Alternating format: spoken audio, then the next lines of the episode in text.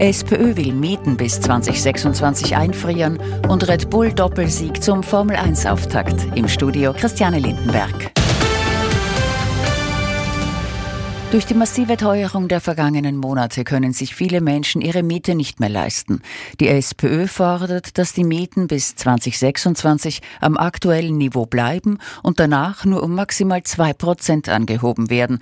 Das hat der geschäftsführende SPÖ-Clubchef Philipp Kucher auf Ö1 gesagt.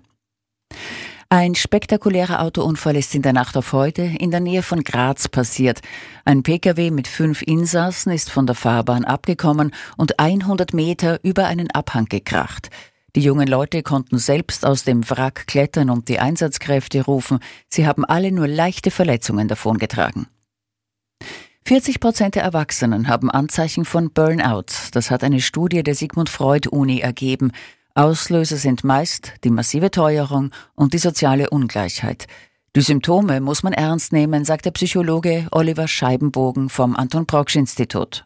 Die häufigsten Symptome ist äh, ein, ein, ein Erschöpfungsgefühl, dann kommt zunehmend auch so eine emotionale Distanzierung und Gereiztheit dazu und eine subjektive Einbuße zuerst der Leistung, die dann später auch objektiv spürbar wird. Das heißt, ich kann dann auch tatsächlich weniger Leistung erbringen.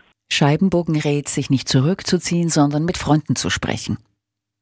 Gestern hat US-Präsident Joe Biden Hilfslieferungen für den Gazastreifen aus der Luft angekündigt. Heute sind die ersten 40.000 Mahlzeiten vom Himmel gefallen. Transportflugzeuge des US-Militärs haben sie abgeworfen.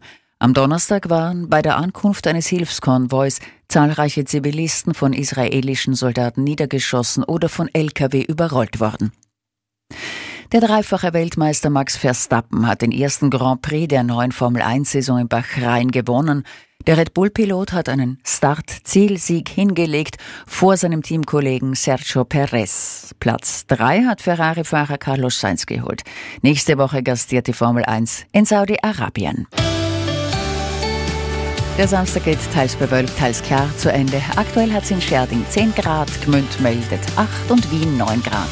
In der Nacht kann sich Nebel bilden. Der morgige Sonntag wird frühlingshaft mit viel Sonne und milden Temperaturen von bis zu 20 Grad.